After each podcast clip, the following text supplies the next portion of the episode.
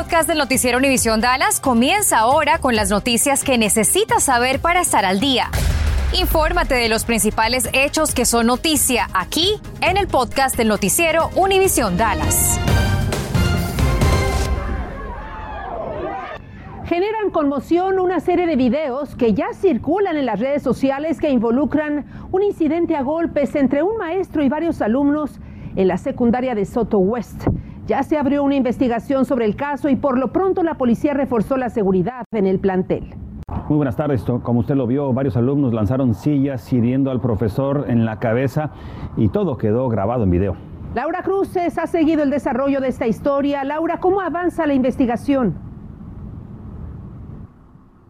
Bueno, Ana María, muy buenas tardes. Puedo decirte que como vieron las imágenes son muy fuertes y tanto la policía como el distrito aseguran que están investigando cuáles son las causas que provocaron este incidente. Me dicen los maestros que es muy difícil para ellos pues enfrentar una situación así cuando por lo menos tienen a veces más de 40 estudiantes, pero me dicen que aquí los padres sí juegan un rol fundamental.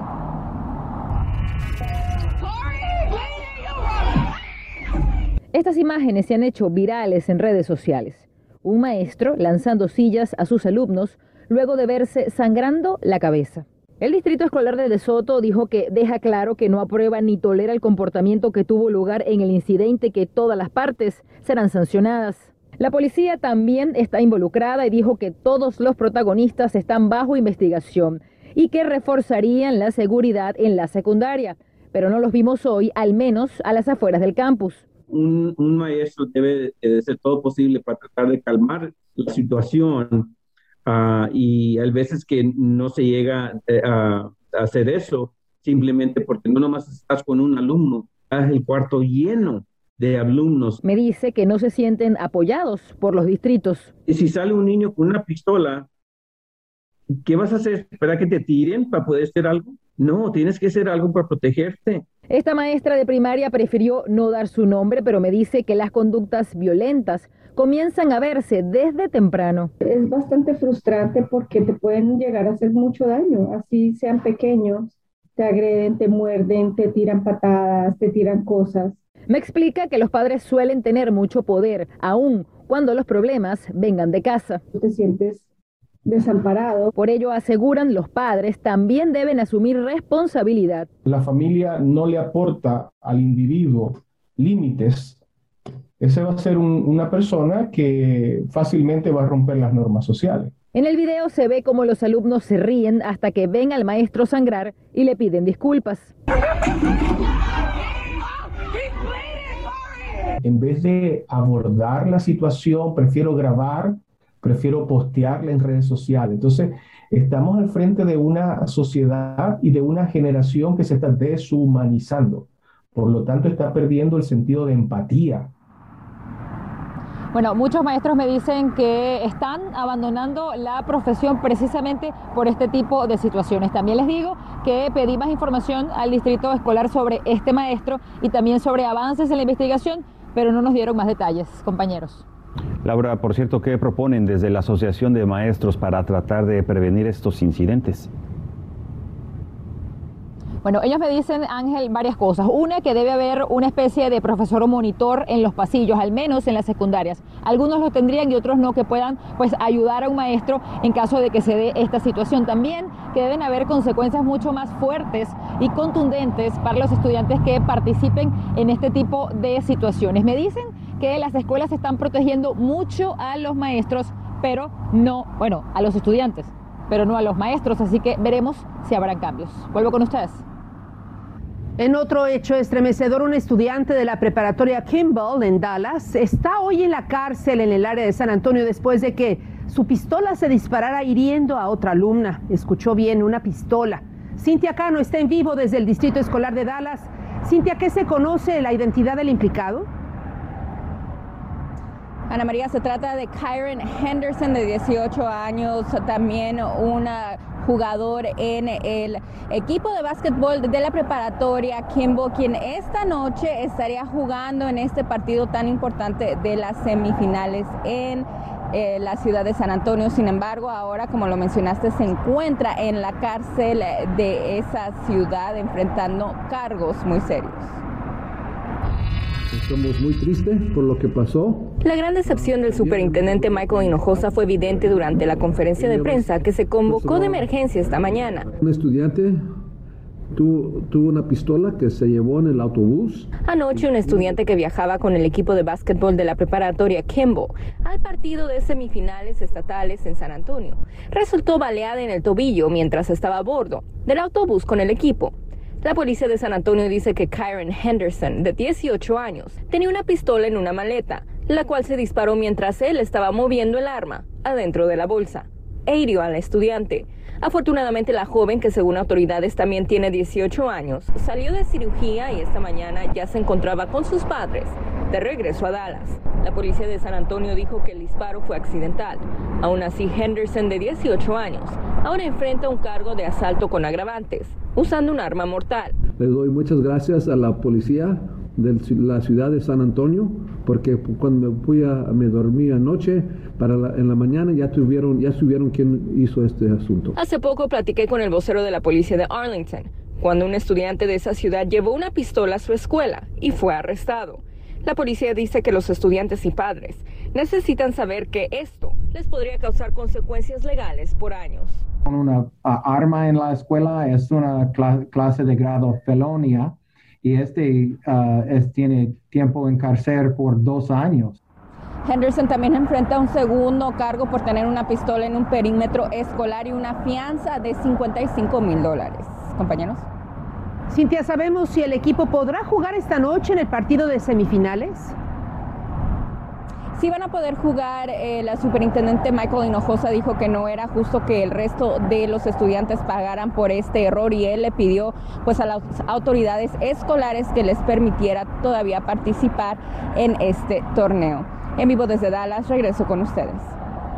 Estás escuchando el podcast del noticiero Univisión Dallas. Y cambiando de tema, un edificio vacío ardió en llamas antes del mediodía aquí en la ciudad de Dallas. El humo de este incendio podría verse a varias millas de distancia. Alrededor de 50 bomberos batallaron en un pues bastante, pero finalmente sofocaron el fuego en este lugar situado en el 11.521 de la calle Anaheim Drive, muy cerca de las carreteras 635 y la Interestatal 35. No se reportaron personas heridas y ya se ha abierto una investigación. Bueno, y hablemos de la economía. La inflación alcanza números récords no vistos en cuatro décadas. El índice de precios al consumidor rozó casi el 8% en el último año. Los precios de la gasolina, los alimentos y la vivienda, que son necesarios, impulsan los incrementos de precios de febrero pasado. Bueno, los precios de la gasolina, por galón de gasolina en particular, se han disparado desde la invasión de Rusia contra Ucrania el 24 de febrero pasado. Y precisamente la gasolina es uno de los factores principales para el incremento de la inflación. Según un cálculo de la agencia calificadora de riesgos Moody's, el precio de la gasolina seguirá subiendo y las familias terminarán pagando este año un promedio de 1.300 dólares más. Las personas que van a salir de vacaciones por carretera durante este Spring Break lo van a sentir directamente en su bolsillo. Mire, en el estado de Texas, hace un año, pagábamos 2 dólares con 18 centavos. Hoy estamos pagando en promedio 4 dólares. Ahora bien, si usted piensa salir por carretera del Metroplex al Paso, por ejemplo, hace un año usted estaría pagando 113 dólares en un viaje de ida y de vuelta. Hoy estaríamos pagando 208 dólares de ida y de vuelta. Es un incremento aproximado del 80%.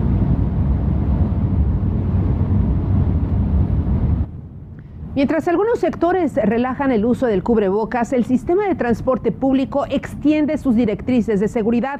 Esto implica la aportación del cubrebocas tanto en la transportación pública como en sus terminales hasta el 18 de abril próximo. Esto se determinó después de las recomendaciones que emitieron los Centros para la Prevención y el Control de las Enfermedades. La policía de Dallas investiga las circunstancias que rodearon la muerte de un adulto cuyo cuerpo presentaba un impacto de bala. La víctima fue localizada poco después de las 2.30 de la madrugada sobre la cuadra 100 de Lordland. Fue transportado a un hospital local en Dallas, donde desafortunadamente murió. Si tiene información sobre este caso, contacte a la policía. Uno de los problemas que ven aumento y que enfrenta actualmente el departamento de la policía de River Oaks son los disparos al aire. nos confirmaron que en los últimos seis meses han recibido 40 llamadas sobre este tipo de incidentes. Lo que sube para arriba algún momento tiene que regresar para abajo, ¿sí me entiende? Este, uno piensa que pues voy a disparar al piso o algo así y, y las balas hacen cosas diferentes. La policía afirmó que este año recibieron 22 llamadas, por lo que han optado por aumentar el patrullaje y han decomisado 23 armas de personas que han estado involucradas en este tipo de actos criminales. La ciudad de Dallas se prepara para recibir a desamparados, personas o familias que necesiten resguardo ante la aproximación de las bajas temperaturas. Hoy nos compartieron estas imágenes de la habilitación de tres de sus centros que estarán operando desde mañana para alojar a residentes que lo requieran en la Biblioteca Central J. Eric Johnson, en la Iglesia Metodista Oakland United y también el albergue Our Calling al sur del Boulevard César Chávez. Abrirán de 5 de la tarde a las 9 de la noche.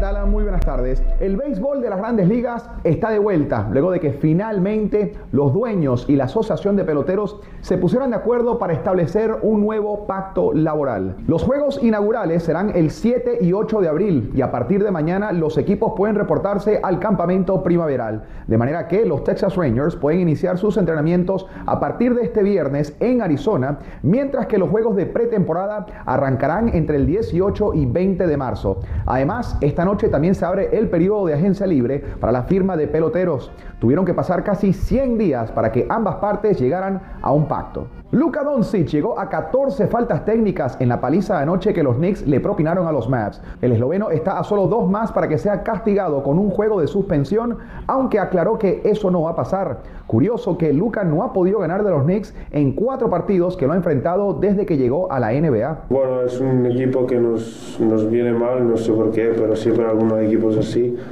Y bueno, eh, hemos ganado cinco de, antes de este, así que para el siguiente. Los Mavs estarán visitando mañana a los Houston Rockets. Y el jugador de los Dallas Stars, Miro Heiskinen, fue diagnosticado con mononucleosis, por lo que estará fuera indefinidamente. Heiskinen, de 22 años, había anotado 4 goles y dado 22 asistencias en 52 partidos esta temporada. Los Stars reciben el sábado a los Rangers de Nueva York. Gracias por escuchar el podcast del noticiero Univisión Dallas. Puedes descubrir otros podcasts de Univisión en la aplicación de Euforia o en univision.com diagonal podcasts.